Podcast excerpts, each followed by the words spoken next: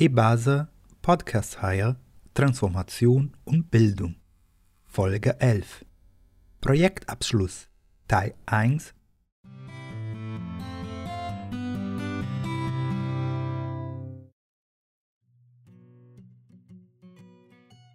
Hallo, ich begrüße euch sehr herzlich zu unserem EBASA Podcast. Ich bin Carlos und koordiniere die Bildungsprojekte von EBASA. Wir schließen Ende 2021 unser Projekt zum Thema transformative Bildung ab. Es war gar nicht so einfach, dieses Projekt während der Pandemie durchzuführen, aber trotzdem könnten wir Konferenzen besuchen, uns mit KollegInnen auszutauschen. Es gab vor allem sehr spannende Diskussionen in unseren Veranstaltungen. Dafür sind wir den Teilnehmenden unserer Veranstaltungen wirklich sehr, sehr dankbar. Nun möchten wir diese Erfahrungen, Eindrücke, was wir gelernt haben, abschließend in unserem Podcast sehr gern mit euch teilen. Dafür habe ich mir Verstärkung gesucht, nämlich unserem Vereinskollegen Philipp Kersten. Hallo Philipp, schön, dass du da bist. Hallo Carlos, danke für die Einladung. Philipp hat in den letzten Jahren mehrere Workshops zu den Themen Transformation, transformative Bildung durchgeführt er hat auch einige Vorträge zu diesem Thema gehalten und wir haben uns vorab ausgetauscht und entschieden, aus dieser großen Menge von Materialien und Themen zwei Podcast-Folgen aufzunehmen.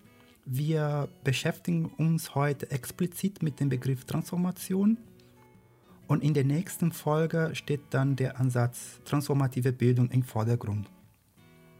Wir wiederholen absichtlich einige Punkte, die in anderen Folgen bereits besprochen wurden und versuchen vor allem das Ganze kurz und knapp zusammenzufassen. Okay, Philipp, dann starten wir mit dem Begriff Transformation. Ja, der Begriff Transformation wird häufig mit Polanyi und mit seinem Buch The Great Transformation in Verbindung gesetzt. Der WBGU in seinem Gutachten Weltenwandeln bezieht sich explizit darauf – WBGU steht für Wissenschaftlicher Beirat der Bundesregierung Globale Umweltveränderungen. Konntest du uns sagen, Philipp, wer Polanyi überhaupt war, was er gemacht hat und warum sich der WBGU auf ihn bezieht? Mhm. Mm, also Polanyi und WBGU sind zwei Namen, die immer wieder auftauchen. Wir haben ja eine ganze Reihe an Podcasts produziert und auch Tagungen besucht. Und das sind so zwei ja, Namen, die wirklich immer genannt werden. Es ist insofern spannend, als dass sie doch eigentlich recht unterschiedlich sind in ihren Aussagen. Ähm, vielleicht können wir anfangen mit Polanyi. Polanyi ist bekannt durch dieses Buch, was du schon genannt hast, die große Transformation, 1944 äh, erschienen. Und was er in diesem Buch macht, ist als Wirtschaftssoziologe und Wirtschaftshistoriker versuchen zu verstehen, wie Marktwirtschaften und ähm, nationale Marktwirtschaften sich herausgebildet haben und richtet dafür den Blick in die Vergangenheit. Er richtet den Blick so relativ weit in die Vergangenheit, weil er von zwei Transformationen spricht, zwei großen Transformationen. Die erste ist die neolithische Revolution, also Sesshaftwerden und Transformation von Produktionsstrukturen und Gesellschaften im Zuge dieser Sesshaftwerdung. Und die zweite große Revolution, von der er spricht, ist eben diese Herausbildung der Marktwirtschaft, der modernen Marktwirtschaft im Zuge der Industrialisierung. Und ähm, das Wichtige bei Polanyi ist, dass er den Begriff Transformation als analytischen Begriff nutzt, und zwar rückblickend als Historiker. Der WBGU bezieht sich ganz explizit auf das Werk von Polanyi. Das Buch von WBGU ähm, heißt ja auch die große Transformation im Untertitel und ist 2013 erschienen. Die Herangehensweise des WBGUs ist ganz anders.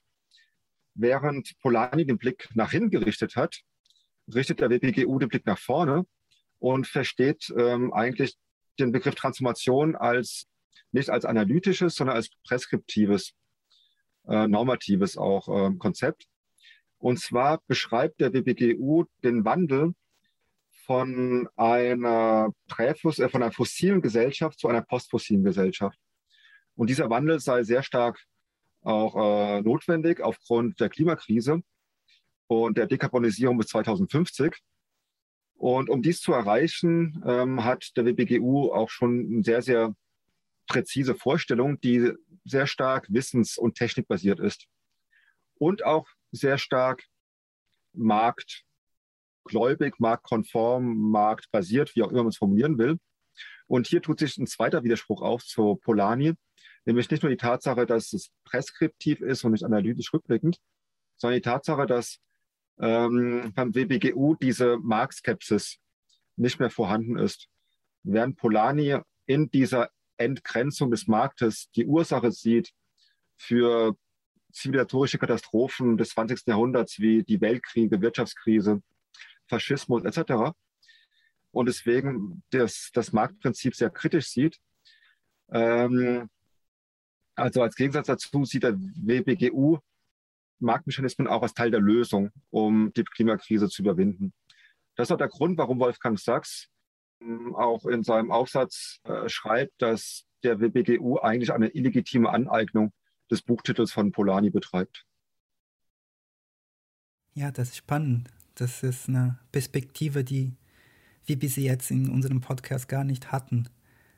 Und wenn wir von Transformation reden, dann fragt man sich, was genau soll transformiert werden? Also ich, die Gesellschaft, Institutionen, das ist so, ein, so eine Frage, die immer wieder in diesem Kontext auch gestellt wird. Im Mittelpunkt des WBGUs-Gutachtens, wie du vorhin gesagt hast, steht der Übergang von einer sogenannten fossilen Gesellschaft zu einer postfossilen Gesellschaft. Vor diesem Hintergrund frage ich dich, welche weiteren Probleme oder Analysen werden heute im Kontext von Transformation erwähnt bzw. mit dem Begriff Transformation in Verbindung gebracht? Hm. Die Notwendigkeit der Transformation resultiert aus unterschiedlichen Zeitdiagnosen, die allermeisten sind sehr bekannt und auch in den Podcasts, die wir produziert haben, werden sie häufig genannt. Äh, in den Publikationen rund um das Thema Transformation tauchen die auch immer wieder auf.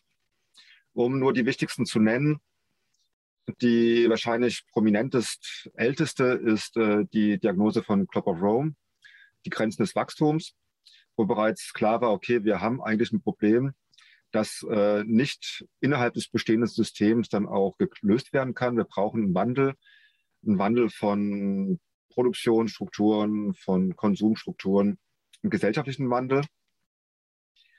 Ähm, das Spannende allerdings ist, dass sich seitdem die Problematik verlagert hat von der Ressourcenproblematik zur Senkenproblematik. Heute sind viel stärker die Senken im Fokus, CO2-Senken, äh, Schadstoffsenken, Boden, Meere, Wälder, Mensch auch. Genau, das heißt, wir haben zwei Arten von ähm, von Problematiken, diese Ressourcen- und Senkenproblematik. Und eine bekannte Diagnose, die sowas verdeutlicht, sind die planetarischen Grenzen von Röckström et al. Die Arbeitsgruppe differenziert neun Bereiche, äh, die planetarische Grenzbereiche darstellen. Klima, Ozeanversauerung, Ozonloch, Stickstoffkreislauf etc.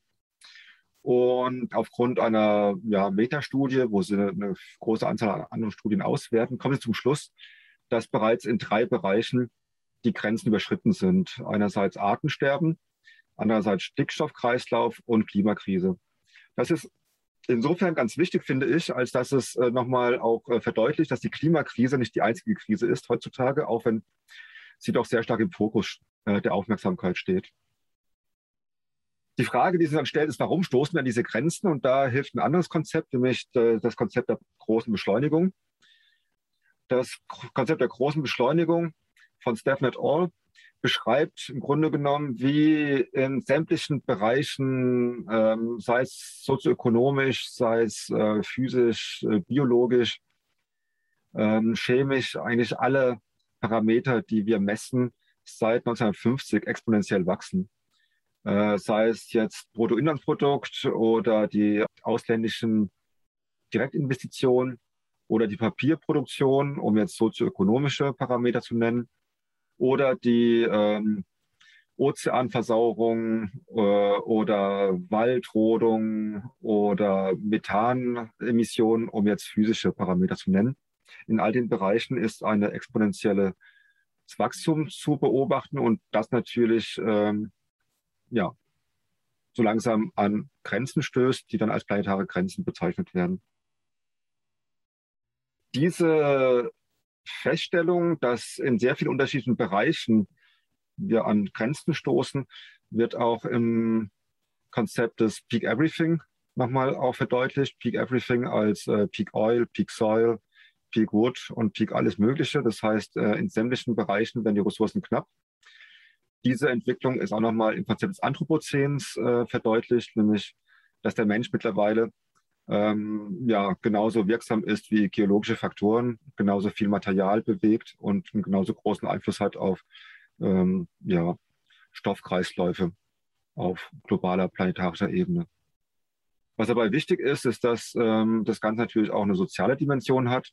Das Anthropozän wird kritisiert, weil es dann vielleicht ein bisschen zu sehr den Menschen verallgemeinert und zu wenig die Unterschiede zwischen den Menschen verdeutlicht. Deswegen gibt es dann das Konzept des Kapitalozän. Kapitalozän als die Ursache für dieses exponentielle Wachstum ist nicht der Mensch an sich, sondern ein bestimmtes Produktionssystem, nämlich das kapitalistische äh, Produktionssystem, was noch gekoppelt ist mit imperialer Lebensweise, also Nord-Süd-Asymmetrien. Und das Ganze führt in der Zusammenschau zu einer äh, Diagnose, die häufig auch als multiple Krise bezeichnet wird.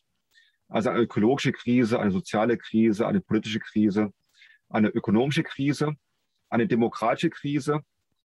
Und die Transformation wird in dem Kontext häufig herangezogen auf Grundlage dieser Diagnose als eine Antwort auf diese multiple Krise. Deswegen wird häufig von einer, einer sozial-ökologischen Transformation gesprochen. Also einer Transformation, die sowohl das Gesellschaftliche als auch das Natürliche, also die Umwelt im Blick hat und beides zusammendenkt und wirklich einen tiefgreifenden Transformationsprozess einleiten soll, ermöglichen soll. Ja, diese Beispiele zeigen ja deutlich, dass es wirklich unterschiedliche Diagnosen, Analysen gibt, die wiederum zum unterschiedlichen Lösungsansätzen führen. In Bezug auf Lösungsansätze oder anders formuliert auf Wege der Transformation, hast du dich bei unseren Veranstaltungen unter anderem auf sogenannten Transformationsparadigmen bezogen, hier in Anlehnung an Uwe Schneiderwind. Ich glaube, dass diese Kategorisierung nicht so allen bekannt ist, deswegen könntest du unseren ZuhörerInnen auch erzählen, was damit gemeint ist und wie diese Transformationsparadigmen mit der Frage nach den Wegen der Transformation zusammenhängen? Also wie du schon gesagt hast, die Überlegungen fußen auf ähm, so Klassifikationen, die man bei Schneidewind finden kann. Der wiederum bezieht sich auf Nico Pech, glaube ich. Aber im Grunde genommen ist etwas, was man häufig auch beobachten kann. Und ich fand sehr spannend, dass auf den Tagungen, wo wir gewesen sind, sehr unterschiedliche Menschen zusammengetroffen sind. Und das ist wiederum eine Stärke des Transformationsbegriffs, finde ich, weil dadurch Menschen zusammenkommen, die vielleicht vorher nicht unbedingt einen gemeinsamen Nenner hatten. Ähm, also beispielsweise Menschen, die sich eher für Umweltfragen interessieren, andere, die sich mehr für Kapitalismuskritik interessieren, andere, die so mehr Degrowth oder Care-Arbeit und so weiter und so fort und auf einmal hier eine gemeinsame, einen gemeinsamen Begriff gefunden haben. Allerdings konnten wir auch beobachten, dass hinter diesem gemeinsamen Begriff auch doch unterschiedliche Vorstellungen zu finden gewesen sind, was Transformation bedeutet, was die Ziele sind von Transformation und was die Wege dann auch sind. Dass eine Transformation notwendig ist, das würden wahrscheinlich die meisten sagen, aber es eine sozial-ökologische Transformation sein soll, ist schon umstrittener. Einige haben vielleicht den Fokus mehr auf sozial und andere mehr auf ökologisch. Und wie so eine Gesellschaft aussehen könnte, ist eine Frage, die noch ähm, sehr unklar ist. Das kann man relativ gut erkennen an diesen drei Typen der, ähm, der Transformationsvorstellungen, nämlich Transformationsparadigmen im Widerstreit. Einerseits äh, nennt Schneidewind die Technoökonomistinnen. Das sind eher die Personen, die davon überzeugt sind, dass äh, mit grünem Wachstum, mit Investitionen in Technologien, in neue Technologien, Investitionen in grüne Finanzprodukte, äh, ein Green Deal aller EU, dass dadurch Entkopplung und Effizienz und äh, Konsistenz erreicht werden könnten und somit auch ein Wachstum des BIP beziehungsweise andere Formen von Wachstum, aber immer noch Wirtschaftswachstum, ohne dass äh, der Zugriff auf, Wachs, äh, auf Ressourcen und Energie weiterhin wächst. Also diese Entkopplung sei möglich. Stichwort Dekarbonisierung, ein Wachstum der Wirtschaft ohne ein Wachstum der CO2-Emissionen. Das sehen viele, viele kritisch. Und das kann man beispielsweise auch anhören in der Podcast Folge 4. Da ähm, argumentiert Julian Gente sehr kritisch und äh, eigentlich auch sehr überzeugend, dass diese Perspektive vielleicht ähm, auch nicht frei von Widersprüchen ist. Die, das zweite Transformationsparadigma ist äh, das Paradigma der Institutionalistinnen. Hier dreht es sich weniger um die technologisch und wissenschaftlichen Lösungen, sondern mehr um institutionelle Lösungen oder Ansätze. Da geht es häufig um so Fragen wie das äh, Wirtschaftssystem, das Geldsystem, das Rechtssystem. Da spielen so eine ähm, auch Konzepte eine Rolle wie Eigentum, Commons und so weiter und so fort habe es diese noch verortet eher auf einer Makroebene. Und der dritte Transformationsparadigma ähm, ist dann, sind dann die Kulturalistinnen. Und hier äh, ist äh, eigentlich der Fokus mehr auf der Mikroebene. Da geht es stärker um Werte, um Normen. Also wie wollen wir leben?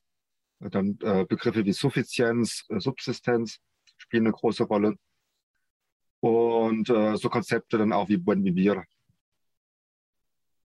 ist insofern ganz spannend, als dass da, ähm, obwohl eine ähnliche Sprache genutzt wird, ähnliche Begriffe oder die gleichen Begriffe genutzt werden, doch häufig unterschiedliche Vorstellungen sind, was diese Begriffe bedeuten und was sie dann auch konkret für äh, ja, Zukunftsentwürfe ermöglichen.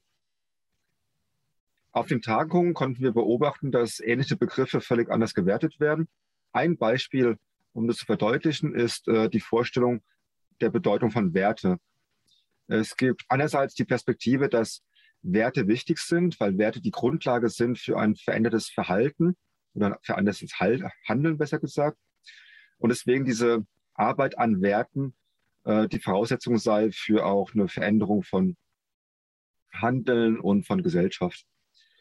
Auf der anderen Seite gibt es wiederum Menschen, die sagen, Werte sind eigentlich etwas, was nicht vor dem Handeln steht, sondern nach dem Verhalten. Also konkret, nachdem ein Mensch ein bestimmtes Verhalten an den Tag gelegt hat und dieser Mensch gefragt wird, warum hast du dich so verhalten, werden retroaktiv Werte herangezogen, um dieses Verhalten zu legitimieren.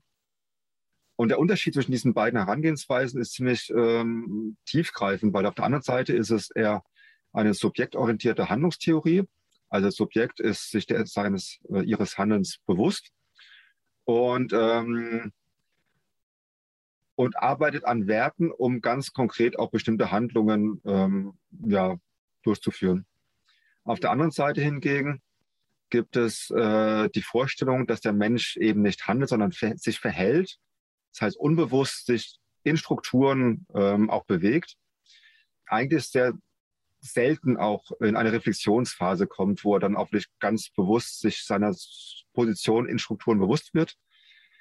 Und äh, wenn er dann gefragt wird, warum hast du dich so und so verhalten, meistens dann Werte heranzieht, um die Illusion des Handelns sich selbst nochmal dann auch zu geben.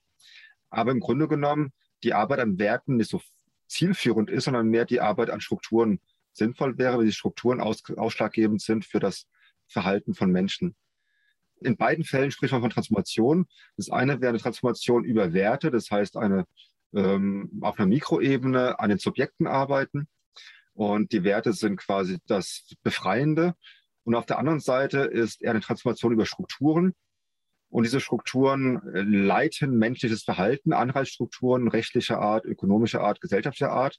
Und die Werte werden herangezogen als äh, Storytelling, um zu erläutern, warum man sich wie verhalten hat. Aber das Veränderungspotenzial ist nicht bei den Werten in dem zweiten Fall, sondern an Strukturen.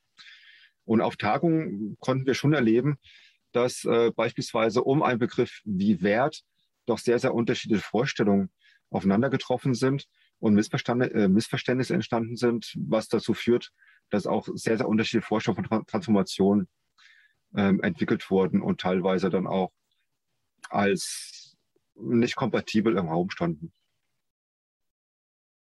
Ja, das ist auf jeden Fall etwas, was wir in unseren Veranstaltungen häufig auch beobachten.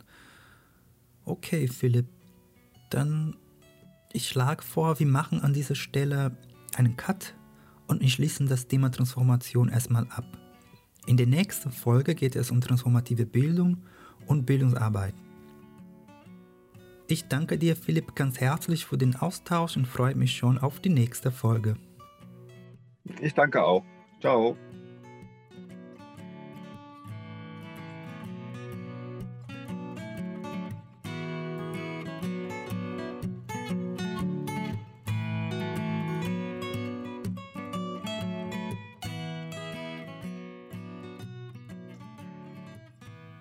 Wir würden sehr über euer Feedback freuen. Schreibt uns gern eine E-Mail an info@ebasa.org.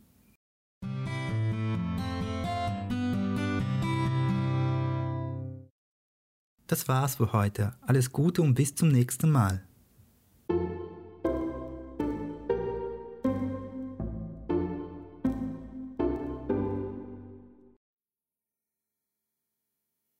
Förderhinweis die Podcasts entstehen im Rahmen eines Projekts, das durch Engagement global mit Mitteln des Bundesministeriums für wirtschaftliche Zusammenarbeit und Entwicklung, durch den Katholischen Fonds sowie mit Mitteln des evangelischen kirchlichen Entwicklungsdienstes gefördert ist. Für den Inhalt dieses Podcasts ist allein EBASA verantwortlich. Die hier dargestellten Positionen geben nicht den Standpunkt der gerade genannten Förderinstitutionen wider.